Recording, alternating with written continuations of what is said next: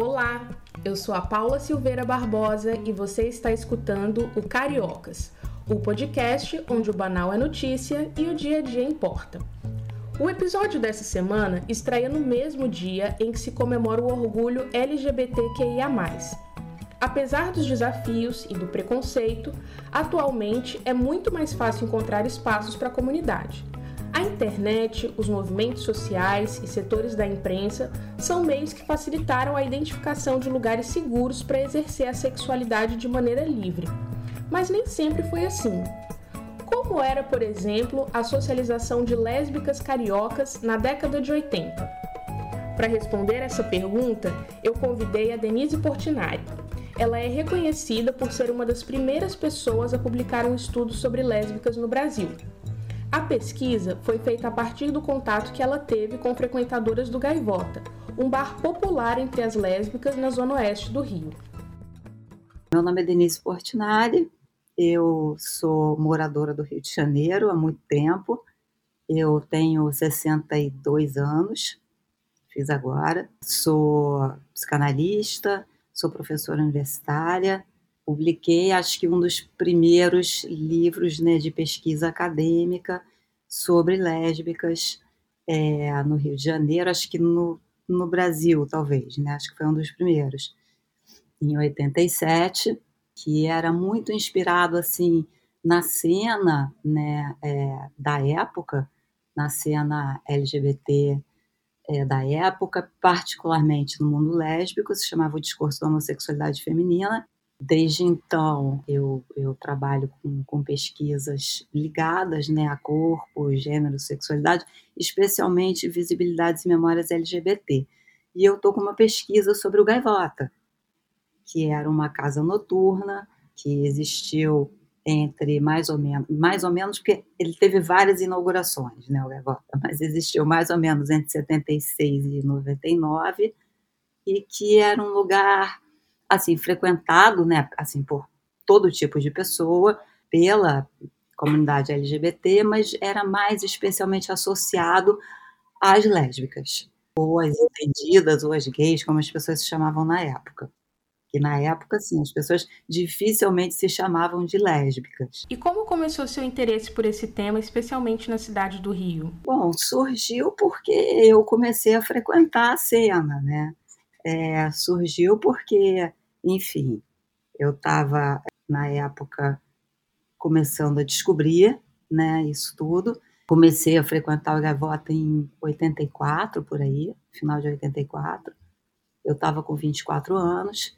Eu tinha acabado de me mudar para Barra da Tijuca, que na época era um lugar lá longe, assim, de tudo, né? Era um lugar de preços acessíveis, assim, era um lugar que tinha muito espaço. Então, tinha me mudado com uma amiga Aí eu, eu conheci uma, uma pessoa que foi é, o grande amor da minha vida, né, lá naquele tempo, que era a Fátima Carvalho, que foi DJ do Gaivota depois, uma época. Então, com ela, eu comecei a, a frequentar o Gaivota. Eu fiquei muito assim, muito intrigada né, com muita coisa, com como as pessoas se entendiam, né, a si mesmas, com como elas se relacionavam com as outras. Eu comecei a ficar, a achar interessante é, determinados discursos que circulavam que eram meio parecidos, né, assim, maneiras das pessoas falarem de si mesmas, maneiras delas se entenderem, de entenderem aquele universo, e assim que foi nascendo a pesquisa. Comecei a pensar assim sobre como é que se formava o que eu entendia na época como um determinado imaginário, né, ligado à homossexualidade feminina e como é que as pessoas elas tomavam esse imaginário para si. Era tudo muito assim dito nas entrelinhas naquela época. Assim, mais ou menos, era dito nas entrelinhas, assim, depende. Algumas pessoas eram assim nada assumidas, né? Algumas pessoas, por exemplo, elas a, a, a, vida lésbica delas era uma vida que se dava na noite, né, num determinado espaço. Eu tenho uma, uma entrevistada que ela falou uma coisa que eu achei muito interessante. Ela falou que o gaivota era um submundo, que fazia parte de um submundo e que o mundo gay, como ela chamava, na época era ele se dava no submundo. E era nesse submundo que as pessoas podiam ser quem elas eram. Então falou do Gaivota como parte desse submundo. Eu achei isso bem, bem interessante, né?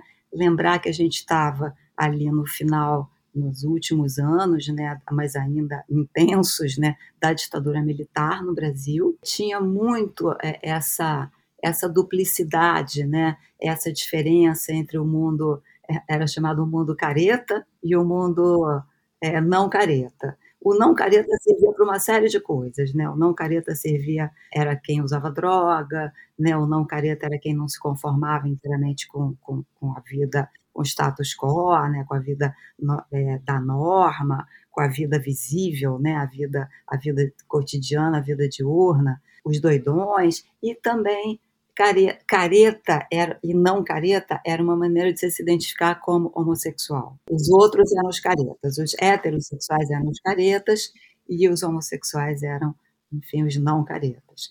Denise, como é que você descreveria o gaivota fisicamente? Como que era quando você entrava? O que que você via assim que passava pela porta do gaivota? Quais eram os espaços que tinham lá dentro? O gaivota, o gaivota mudava muito de cara, porque o gaivota ele foi é, ele foi inaugurado pelo o, o, proprietário, que era uma pessoa que a gente chamava de alemão. Todo mundo conhecia ele como alemão. Assim, eu já tive diferentes informações conflitantes, tá? Porque é uma pesquisa difícil de fazer, né? Porque todos os registros meio que desapareceram acho que nunca chegou a ter muito registro né, do, do Gaivota, registro assim físico, né, fotos, documentos, coisas escritas sobre, até porque as pessoas não tiravam foto nessa época como a gente tira hoje. Mesmo assim, né, se tirasse, acho que ia dar problema, ia ter muita gente que não ia gostar. Então, assim, não, não tem. Então, assim, a gente vai tateando e vai descobrindo algumas coisas. Então, o alemão parece que ele era gerente ou porteiro do Zig Zag, que era uma outra casa noturna que existia na época, na Zona Sul. O Zig Zag já era uma coisa assim mais frequentado, acho que mais pelo pessoal da Zona Sul. Apesar de que esses lugares na época, assim, independente de onde eles fossem, como eram tão poucos, todo mundo corria para lá. Então, as pessoas davam um jeito de ir. Quem morava longe ia, quem morava perto ia, porque eram poucos os, os espaços de encontros homossexuais.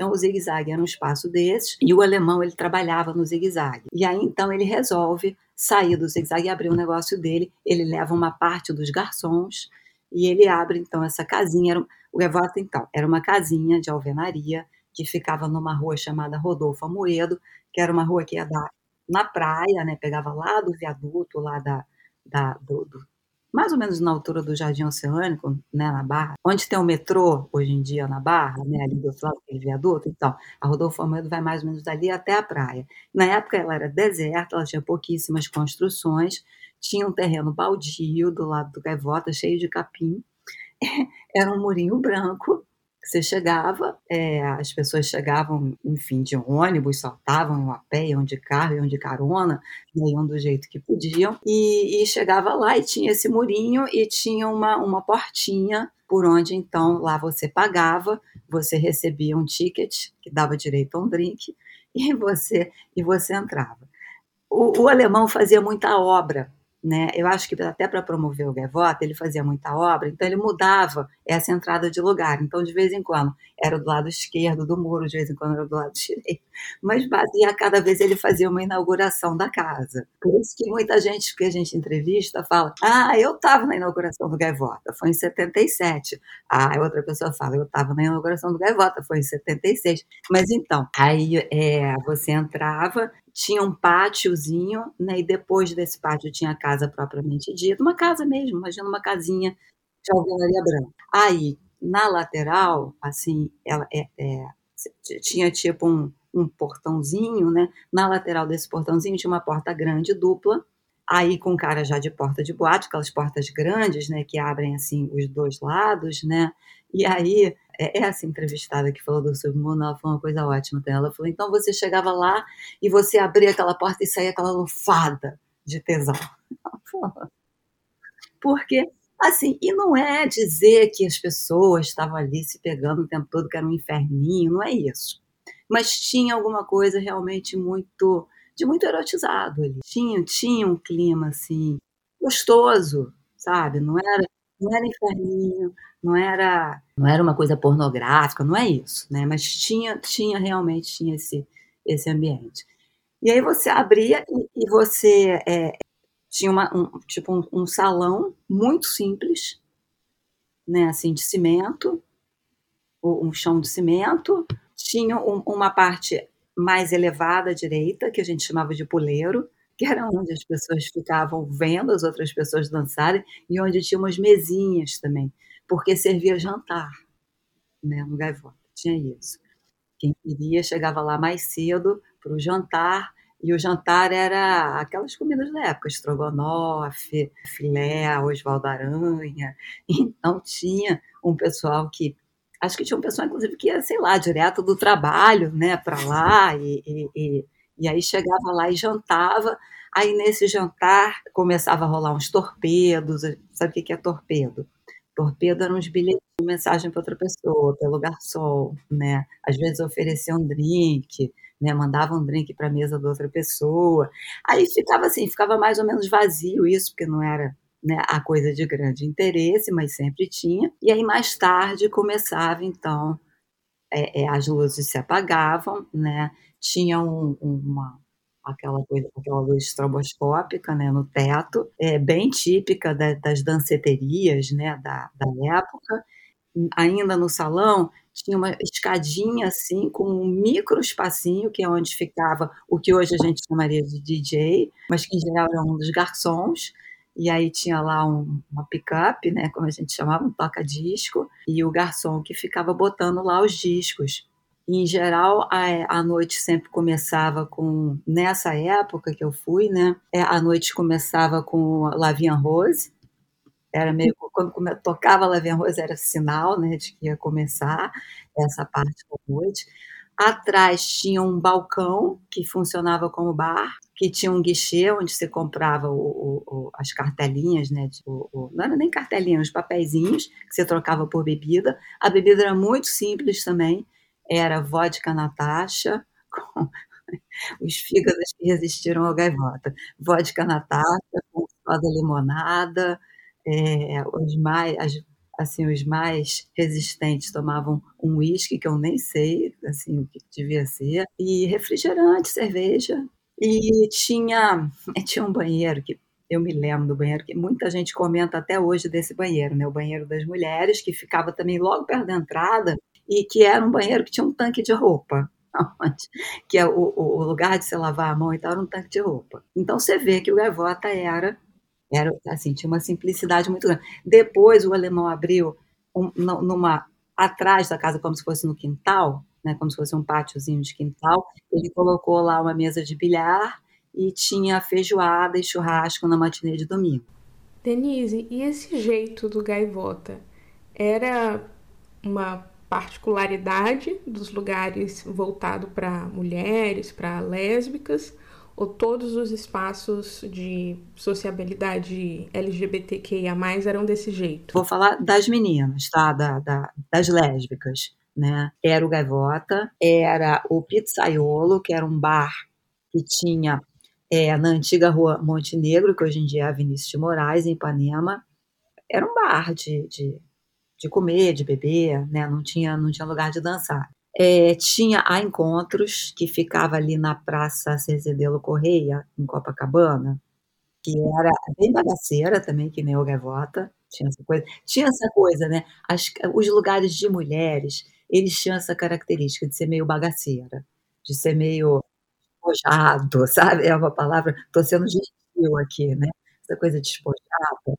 Então, tinha muito essa característica enquanto os lugares dos meninos, os lugares dos, dos, dos gays, né, dos viados, das bichas, não que esses lugares fossem muito separados, tá? No Rio de Janeiro. Assim, não era uma característica do Brasil como era nos Estados Unidos, né? Nos Estados Unidos você tinha lugar de mulher, só ia mulher. Tinha lugar de homem, só ia homem. Aqui não, aqui sempre foi mais misturado. É, mas, assim, casas que eram mais voltadas para um público ou para o outro. Então, os lugares que eram mais voltados para o público feminino eram sempre esta bagaceira.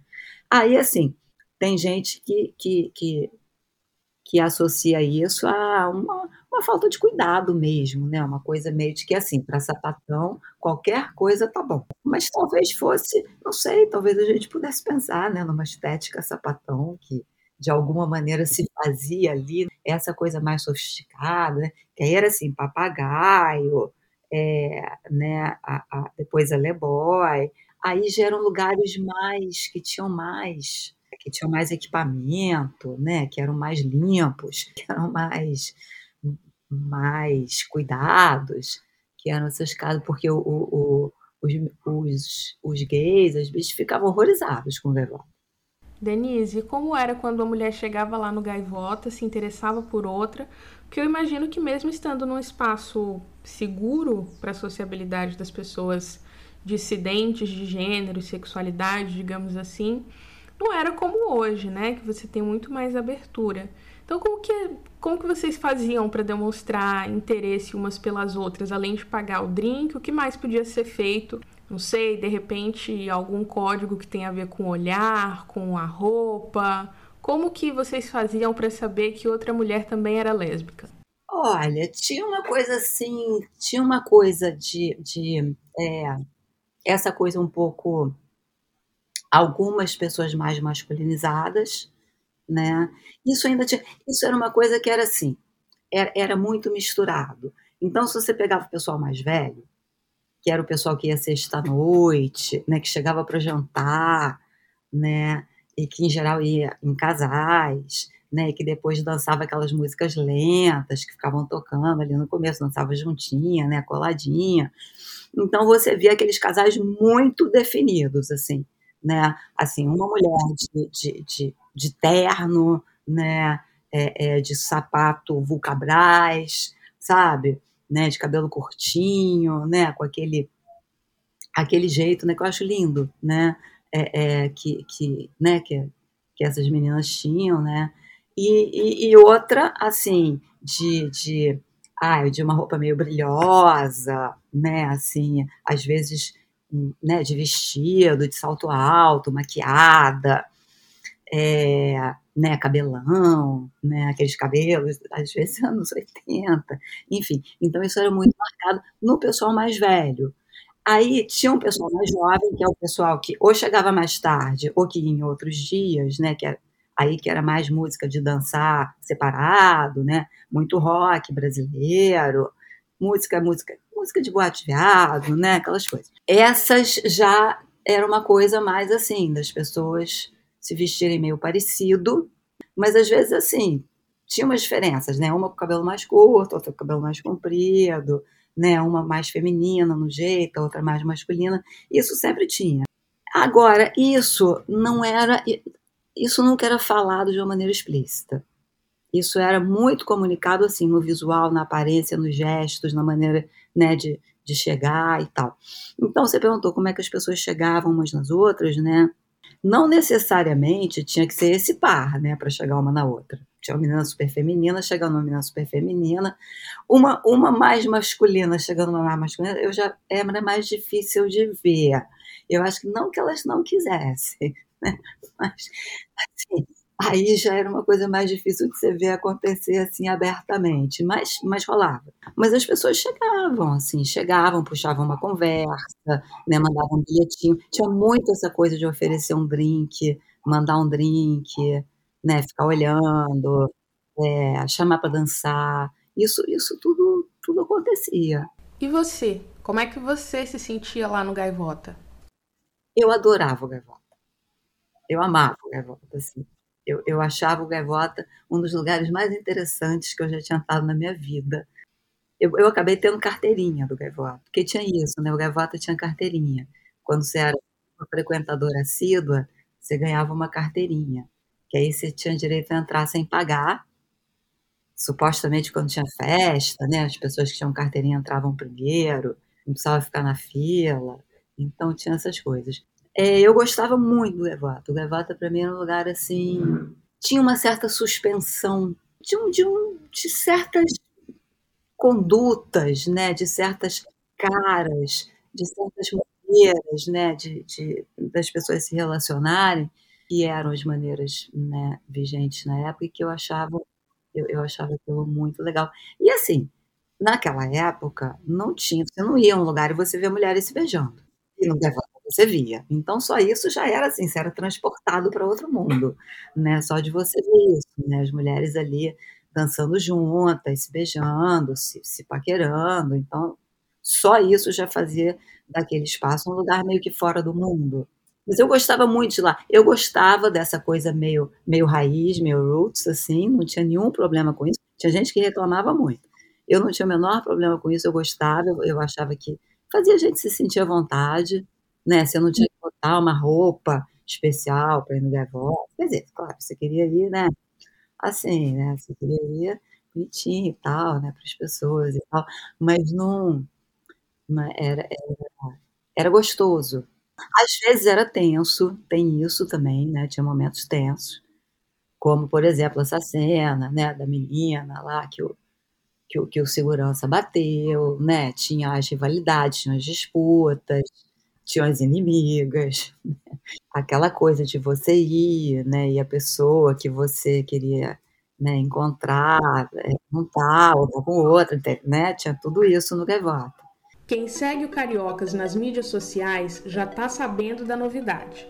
O podcast foi selecionado para o Match Funding da Aurelo. Funciona assim: durante 30 dias, todos os apoios que eu receber serão revertidos para mim em dobro. Por exemplo, se eu tiver 300 reais em novos apoios, a Aurelo me dará mais 300. Para incentivar vocês a colaborarem, criei uma nova linha de apoio. Agora é possível fazer assinaturas de apenas um real por mês, mas só vale se for pela Aurelo. Se você puder colaborar com mais um pouquinho, ainda pode receber a newsletter semanal, integrar o conselho editorial ampliado e até participar do encontro virtual no fim da temporada. Para ter mais detalhes, é só acessar o Cariocas pela Aurelo e clicar em fazer parte.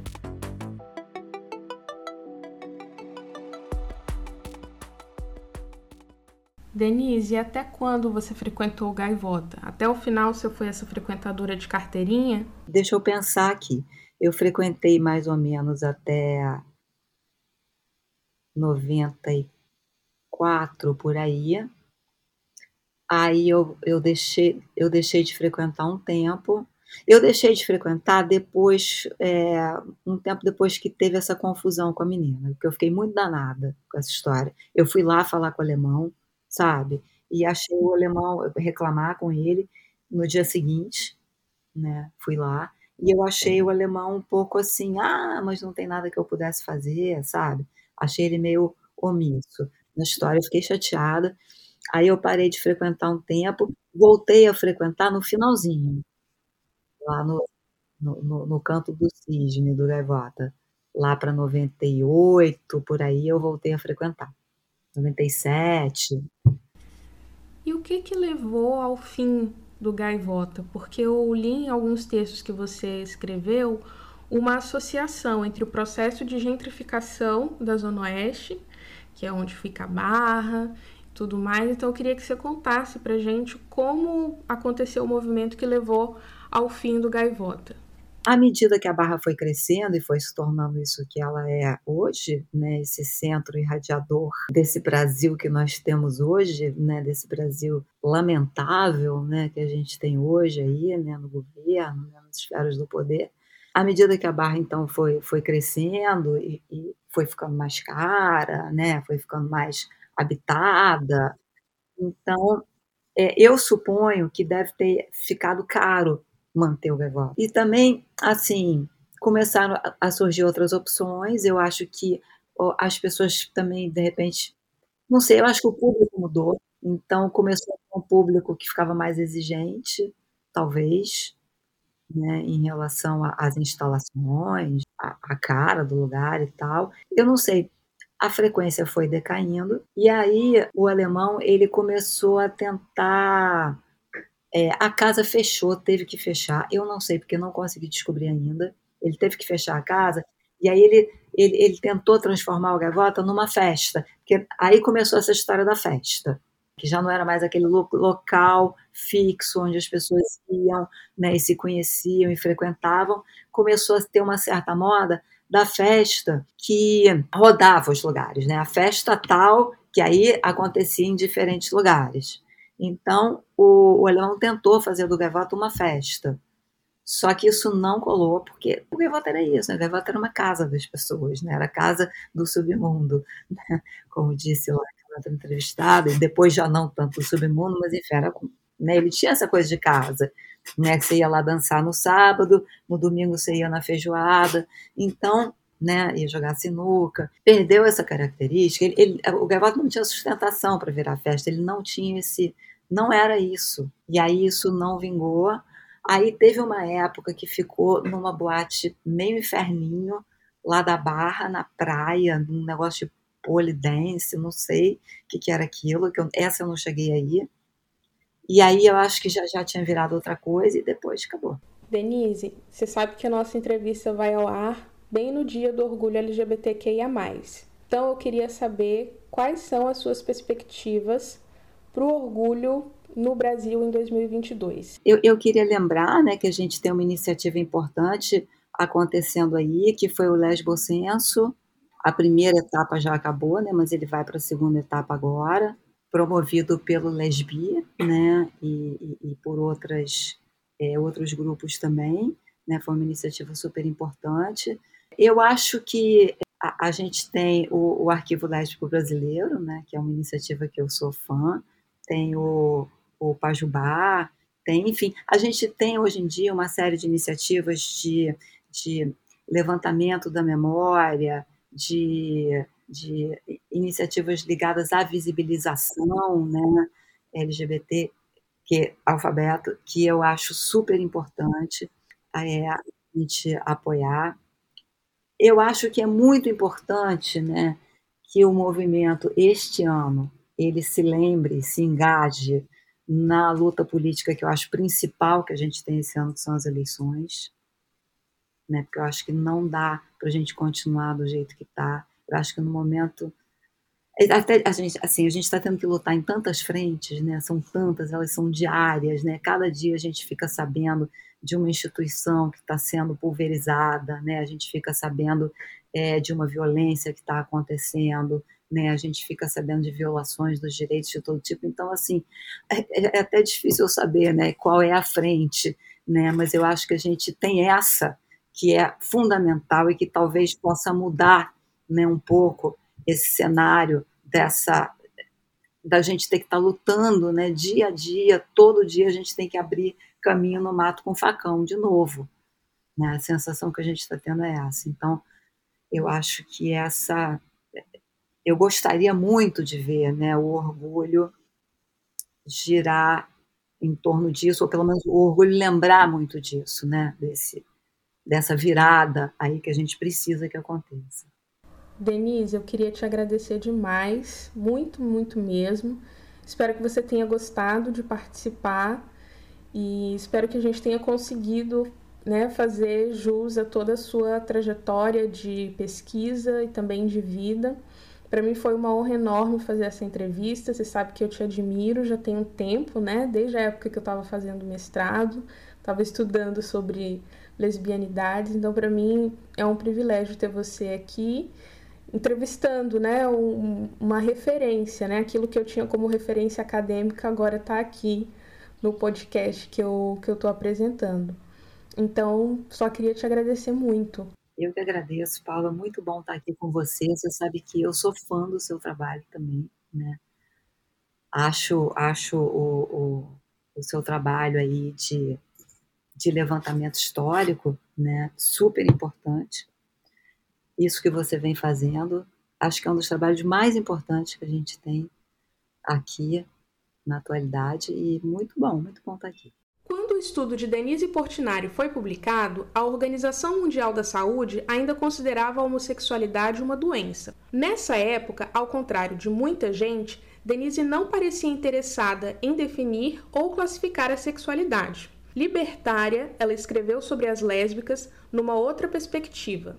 Cito: Costuma-se dizer que a homossexualidade feminina é uma recusa a tornar-se mulher um dito que, aliás, faz parte desse próprio discurso. Mas o que esse discurso nos mostra, se soubermos vê-lo em sua duplicidade e no exercício da sua graça, é uma tentativa simultânea de habitar e de apontar o vazio desse significante. De um lado, ele se apresenta justamente como uma crença exacerbada e como uma oportunidade para defrontar-se com todos os aspectos atribuídos ao tornar-se mulher. A confrontação com a dicotomia atividade-passividade, a tentativa de transcendência pelo amor, a crença na própria feminilidade, seja na caricatura disso ou no paradoxo oculto da virilidade que há nisso, e assim por diante. Por outro lado, esse discurso está sempre a problematizar todos os aspectos e a recusar todo o repertório de verdades que os estabelecem. Assim, ele mostra bem o quanto para se ter a fé na mulher é preciso não sê-la. A citação que você ouviu agora é do livro O Discurso da Homossexualidade Feminina, de Denise Portinari. E é com ele que a gente termina o episódio de hoje. Antes de me despedir, lembro vocês de acompanharem o podcast nas mídias sociais. O Cariocas está no Instagram, no Twitter e no Telegram. Em todas essas mídias é só buscar cariocaspodcast. Assim, a gente fica em contato enquanto o próximo episódio não chega. Até semana que vem! Com produção e roteiro de Paula Silveira Barbosa, edição de áudio de Isabô Saldanha e identidade visual de Thaís Esmeraldo, esse foi o Cariocas.